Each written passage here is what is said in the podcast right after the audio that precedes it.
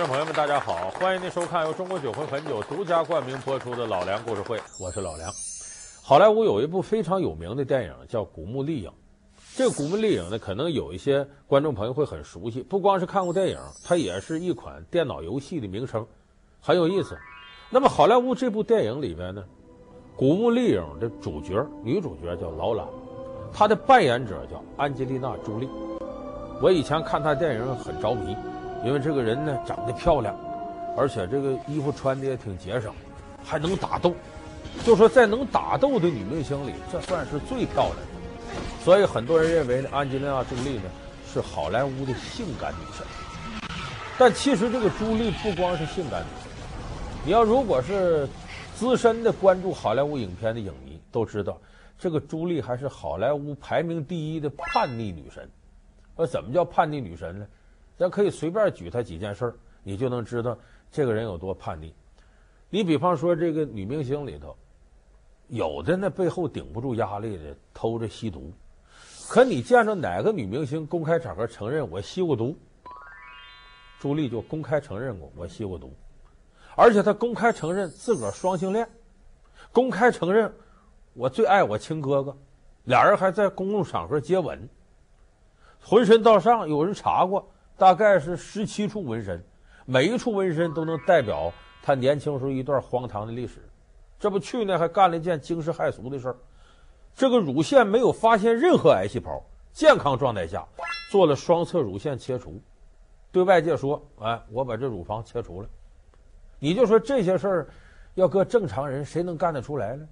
所以咱们今天就给大伙儿说说安吉丽娜·朱莉，名气这么大的好莱坞女星，为什么她会这么叛逆？学厨师拿高薪，山西新东方烹饪学校邀您精彩继续。她被誉为全世界最性感的女人，她拥有天使的面孔，魔鬼的身材，她堪称好莱坞的话题女王。当年金发碧眼的小女孩，为何出落得如此叛逆？她光芒四射的巨星人生背后，又隐藏着哪些纠结的夙愿？老梁故事会为您讲述叛逆女神安吉丽娜·朱莉巨星背后的故事。说这事儿，咱从哪儿说起呢？咱先得从去年发生这件大事说起。我在我别的节目里专门讲过，叫安吉丽娜·朱莉的乳房效应，就是她做了乳腺切除。你说这不疯了吗？她为什么要干这个事儿呢？首先一个原因是呢，她做了一次基因检测。她做这基因检测呢，就说呀。安吉丽娜·朱莉有可能啊，可能性多大呢？大概百分之六十七左右，她将来有可能得乳腺癌。这是记住啊，这有可能。她光听这有可能百分之六七得，我现在趁没病先给她切去，别将来癌细胞再扩散。你就说这个事要咱正常人来讲，你敢干这个事儿吗？所以这是他第一个很奇怪的地方。第二个呢，他这事儿他可没瞒着。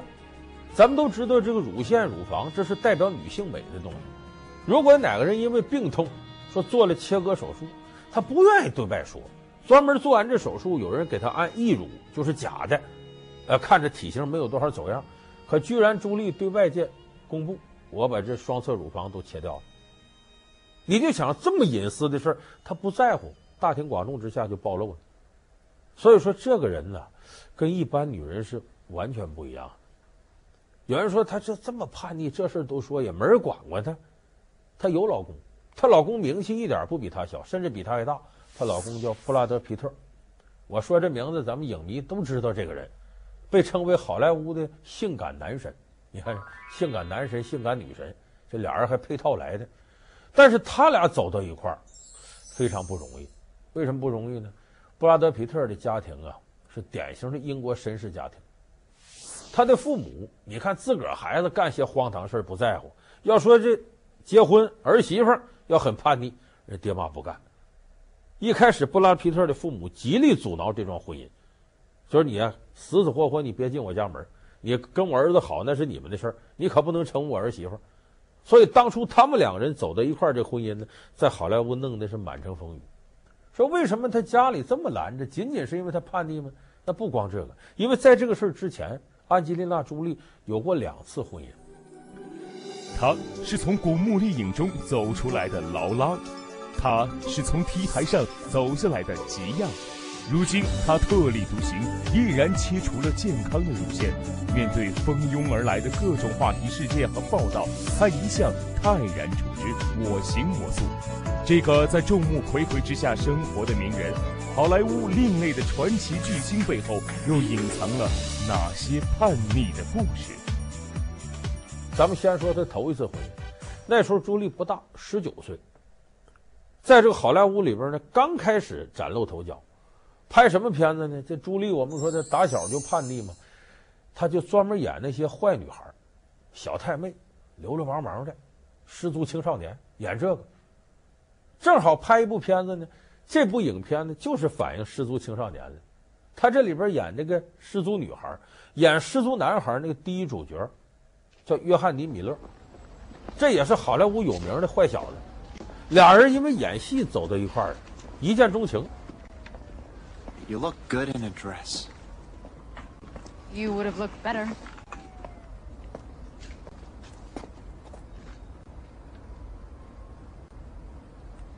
Want to go for a swim? You know what? I've been having really weird dreams.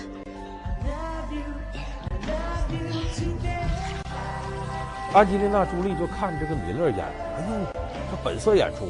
等演完戏下来一看，他也就戏里坏小子那样。他一看到这个米勒，感觉跟自个儿照镜子似的。我就是这么个人。说白了，俩人是鱼找鱼，虾找虾，乌龟找王了，对上眼了，一见钟情就好在一块儿了。而且这个结婚才有意思。咱们说闪婚，一般认识不长时间就结婚。他俩也是认识不长时间，迅速结婚。结婚连双方的亲人都没通知，着急着忙就办这婚礼。婚礼在我们想象浪漫点，那不得穿这个婚纱？呃，这个新郎就是西装、燕尾服或者是领结什么？没有，俩人穿的什么衣服？一水深黑色的皮衣皮裤，紧身衣，你看着跟俩人要下河摸鱼似的，就这么就结婚了。这个结婚之后呢，朱莉还迎来了自己事业的第一个高峰，九七年得了这个金球奖的最佳女配角。九九年演了一个著名电影《吉亚》，她在里边演主角，她得了金球奖的最佳女主角。她反而在事业上蒸蒸日上。有人说这挺好，说明这个米勒呢是她的福星，啊，这个人家是旺夫，她是旺妻，挺好。但就在这个时候，九九年，突然生出了不少波澜。原因是什么呢？这个朱莉啊，给她父亲写了封信，这封信后来媒体也给曝光了。什么信呢？信里头呢，信纸上就那么几行字儿，里边夹几张照片，照片上呢是个女孩子的哎拍的艺术照，这个女孩子名叫清水珍妮，有人说听着跟日本名，对，她是日本人，但是在好莱坞混，是一个非常有名的模特，很红。这个清水珍妮呢，跟朱莉两个人呢演过一个电影叫《恶女帮》，他俩搭过戏。说朱莉给他爸爸写这信，带这个女孩照片，什么意思呢？他告诉他爸爸：“我呀是个双性恋，我不光喜欢男的，我也喜欢女的，我就喜欢她。要不是因为我跟米勒结婚，我就跟他好了。你看这朱莉口味还挺重啊。结果这个事情呢，也不怎么，这媒体就知道了，就给曝光了。你那么想想，你说作为这米勒得多尴尬？我媳妇真不爱啊，男的爱，女的他也爱。”结果两人这段婚姻呢，很快就因为这个事儿瓦解了。你琢磨琢磨，这朱莉，你说这在好莱坞这名气得多大？自己曝光我双性恋，连双性恋的对象都都拿着，我既是同性恋又是异性恋。有人说这一下子，这个望他运气，这个男人走了，他该不行了。哎，没想到这朱莉就是个逆生长的典型，就他在生活上不论多乱套，不论出现什么事儿，他事业上始终往上走。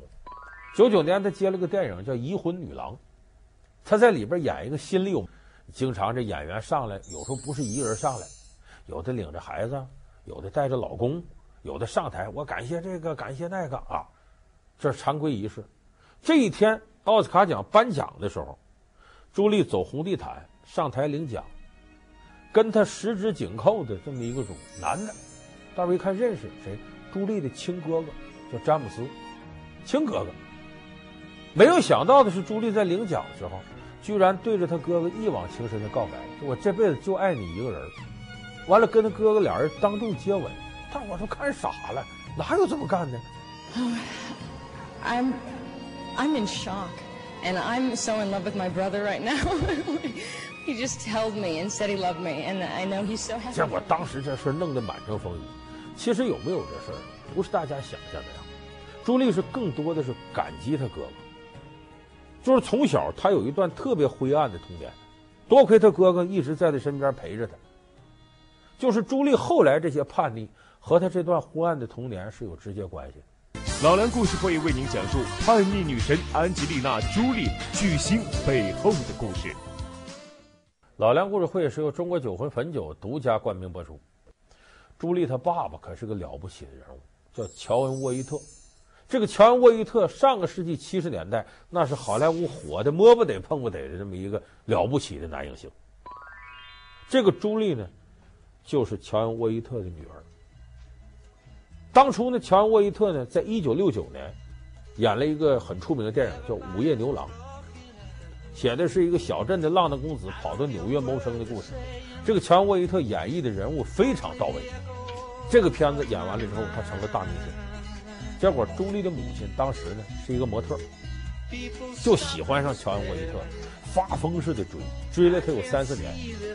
其实不管是好莱坞还是中国，都这样，男追女隔层山，女追男隔层山，这么狠追，他爸爸扛不住了，俩人就结婚。结婚之后呢，生下一儿一女，儿子就这个詹姆斯，女儿就这朱莉。就本来看这个家庭挺和谐，过得挺好。可是这个乔恩·沃伊特呀，也是个花心大萝卜。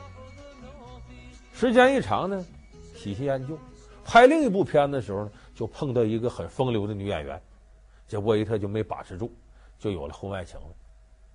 你照理说，咱们现在有的人也是外头有点事儿，但是不至于影响家庭，还有悔改的时候。可是这沃伊特呢，一投入到新的恋情当中，头昏脑胀，什么也不管了。有人说，恋爱中的女人智商低，恋爱中男的也傻了吧唧，不怎么地。所以他当时呢，就什么都忘了，不管不顾的就跟这个朱莉她母亲离了。离了呢，他顺应人家外头这个女人的要求，孩子也不要了，就我就给你点抚养费，你自个儿带吧。所以朱莉她母亲呢，离了，还得带这俩孩子过日子，也确实这日子就挺艰难。他一琢磨，我得挣钱呢，干嘛呢？重操旧业吧，当模特，回去当模特。可是这个朱莉她母亲一想，我让人给踹了，心里能好受吗？工作过程当中就把这情绪带出来，就成一张苦瓜脸，那就不愿意用他。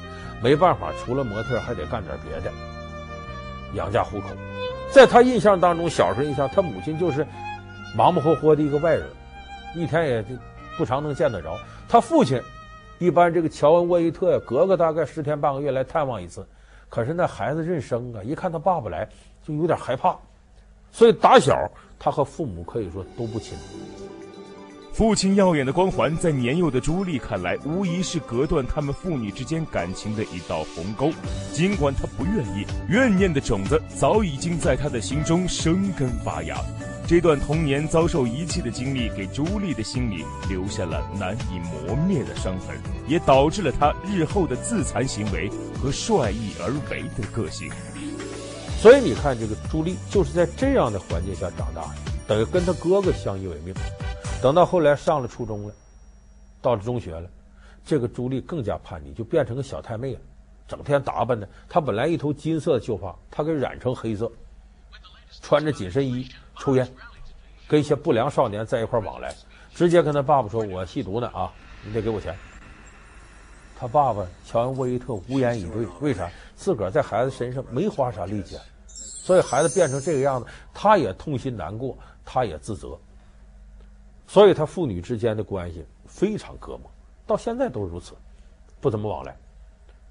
后来有这个记者采访这个安吉丽娜·朱莉，她成名以后。朱莉对媒体曝光了一个她的爱好，这爱好一说给很多人吓一跳，说爱收藏，说收藏还怕什么？专门收藏各种刀，水果刀，什么那种蒙古刀，什么日本军刺，什么锯齿的，这个爱好要是男孩子喜欢，你都觉得有点过，因为这东西吓人呐，带刃儿啊，什么这个那个，一个女孩收藏这个，你更加想不到。说她收藏刀，说这她没干别的。不是没干别的，偶尔他用这刀干嘛呢？朱莉有一次给记者看胳膊腿上的伤痕，怎么来的？没事把刀拿出来，呲儿这儿拉口，这儿拉口。他说这自残行为太可怕，这不神经病吗？这确实是心理有疾病的体现。有人问过朱莉，说你为什么要自残呢？在自己身上一个口一个口的。朱莉回答了三个字，说我找一种感觉，什么感觉？存在感。就说朱莉小的时候，爹也不疼，妈也不亲，一个人在这过日子，她顿时找不着自个儿的存在感。我在这个世界上，就像一个轻飘飘的树叶一样，一阵风就把我卷走了，甚至自己都觉得自己虚无缥缈，没什么价值。哎，我这一刀下去，哎呀，这疼！这一疼，他感觉到找到了自己跟外部世界的联系。当然，我这么一解释，你觉得合情合理。可你一想，这个过程，让你不寒而栗。连朱莉自己都说，经常想到自杀。那个时候，觉得死了，可能别人就注意你了。甚至他动过这个念头，拿钱雇一个人把他杀了，自个儿下不了手，让别人杀他。你想想这多可怕！所以当年朱莉由于童年这个阴影给他带来的，后来好长时间都不正常。我想，你看他的吸毒，他所谓的双性恋，所谓跟他哥哥的不伦之恋，也可能都是他在这个世界上留下一种印记，找存在感的一种可能。当然，后来他有一个更进一步的找到存在感，就是跟这个布拉德·皮特这段婚姻。经历过黑暗的童年，父母离异对幼小的朱莉心理造成的伤害，所以在感情方面依旧表现出了她叛逆的一面。不甘寂寞的安吉丽娜·朱莉在拍完《史密斯夫妇》这部电影后，又迎来了她的第三次婚姻。然而，所有人对朱莉与皮特的这场婚姻却并不看好。这场不被祝福的婚姻能否改变一向离经叛道、我行我素的叛逆女神呢？这段婚姻不仅仅是皮特家里不愿意，好莱坞上下美国的媒体没有谁看好他俩结婚，甚至有的媒体说的很难听，说这是狗男女。怎么叫狗男女？